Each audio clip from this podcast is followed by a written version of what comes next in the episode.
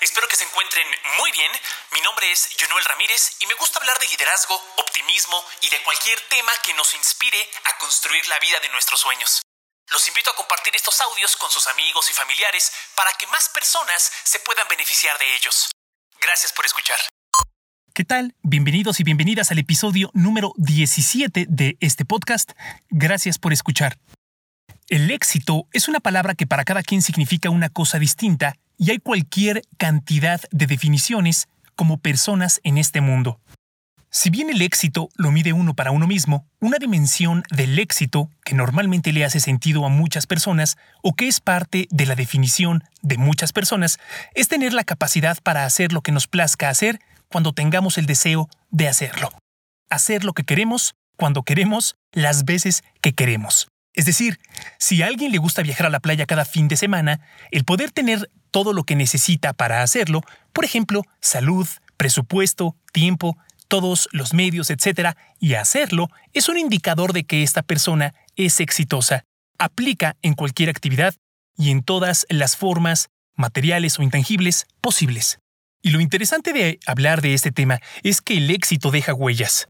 Hay patrones que normalmente se ven en una persona exitosa por aquí, en una persona exitosa por allá, etc. Patrones que suman para que podamos construir una vida que en nuestro mundo, en nuestros términos, sea exitosa. Y de acuerdo con Aaron Orendorf, vicepresidente de marketing de una agencia de e-commerce llamada Common Thread Collective y colaborador de la fuente de negocios de reconocidos medios de comunicación como The New York Times, Forbes y Business Insider, entre otros, hay cuatro elementos que comparten las personas exitosas que ha identificado en sus clientes más exitosos. Uno las personas exitosas tienen una visión y encuentran la manera de hacerla realidad. Tienen un pensamiento aspiracional y al mismo tiempo práctico para asignar acciones concretas a sus sueños y así hacerlos realidad. Tienen una idea clara de lo que quieren hacer, profesional y personalmente, y la fuerza para persistir ante los fracasos y la adversidad.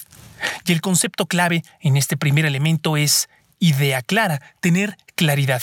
Dos de los factores estadísticamente más significativos que distinguen a las personas más ricas de las que no lo son, de acuerdo con la firma de negocios Business Network International, una red social de networking muy grande en el mundo, es que el 81% de ellas, de un universo de miles de personas, mantiene una lista de tareas pendientes del día, de la semana, del mes, y el 80% se concentra en lograr un objetivo específico igual cada día.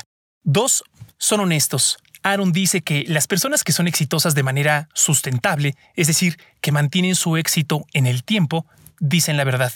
Esto pareciera una obviedad, algo que ya damos por hecho, pero hay muchas compañías globales cuya reputación se ha visto seriamente dañada por ser compañías deshonestas, por ser compañías mentirosas. Y vivimos en un mundo donde la presión para quedar bien, para seguir vendiendo a costa de lo que sea, alcanzar objetivos, etc., puede llevar a muchas personas a tomar decisiones equivocadas y a no decir la verdad. La buena noticia es que la honestidad paga bien. En un estudio realizado para el libro 50 formas científicamente probadas de ser persuasivo, se encontró que las empresas que explicaron fallas o debilidades en sus informes anuales, aquellas compañías que reconocieron que dichas fallas fueron por factores internos y controlables, un año después alcanzaron precios de acciones en la bolsa más altos, en comparación con aquellas compañías que asociaron sus fallas a factores o variables externos incontrolables.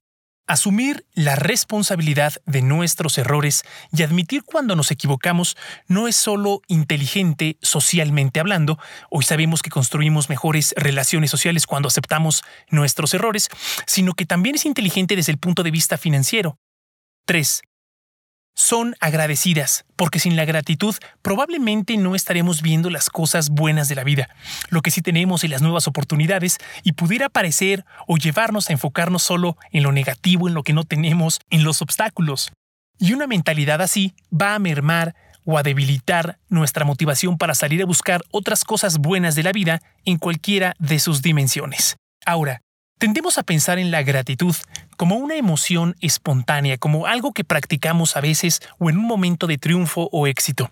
Sin embargo, en realidad la gratitud es algo que se desarrolla con la práctica diaria, es algo que elegimos hacer intencionalmente. ¿Cómo? Pues buscando activamente razones para estar agradecidos y hacer algo tan básico como simplemente decir gracias por esto, gracias por aquello, etc. Cuando buscamos razones para estar agradecidos, las encontramos. Cuando prestamos atención a esas razones y las amplificamos públicamente, también cultivamos la gratitud, no solo dentro de nosotros mismos, sino también dentro de nuestras relaciones sociales y lugar de trabajo. Y finalmente, cuatro, las personas exitosas son adaptables, flexibles.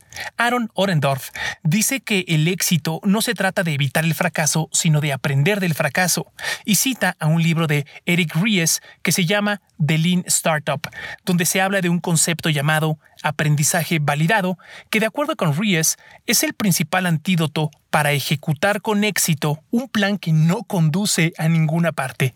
Ejecutar con éxito un plan que no conduce a ninguna parte. Es decir, planes que no son efectivos, que no van a cambiar positivamente algún indicador, planes irrelevantes, que nacieron débiles, etc.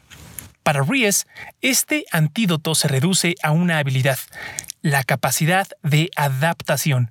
Dice que la diferencia entre las historias de éxito con las de fracaso es que los empresarios exitosos tuvieron la previsión capacidad y las herramientas para descubrir qué partes o qué componentes de sus planes estaban funcionando de manera brillante y cuáles estaban equivocados o eran débiles, vulnerables, y así, con este conocimiento o esta inteligencia, poder adaptar sus estrategias. Esto significa que, en lugar de esconderse del fracaso, las personas increíblemente exitosas anticipan e integran el fracaso en sus planes de acción, de tal manera que están constantemente mejorando sus actividades, empleos, resultados, relaciones sociales, personales, profesionales, proyectos, etc. Además de estos cuatro elementos, ¿cuál otro incluirían ustedes en la lista? Quizá uno que les haya funcionado a ustedes o que hayan visto en alguien más para ser exitosa o exitoso. Muchas gracias por escuchar el episodio 17 de este podcast y por favor compártanlo con quien ustedes consideren que se pudiera beneficiar de él. Hasta pronto.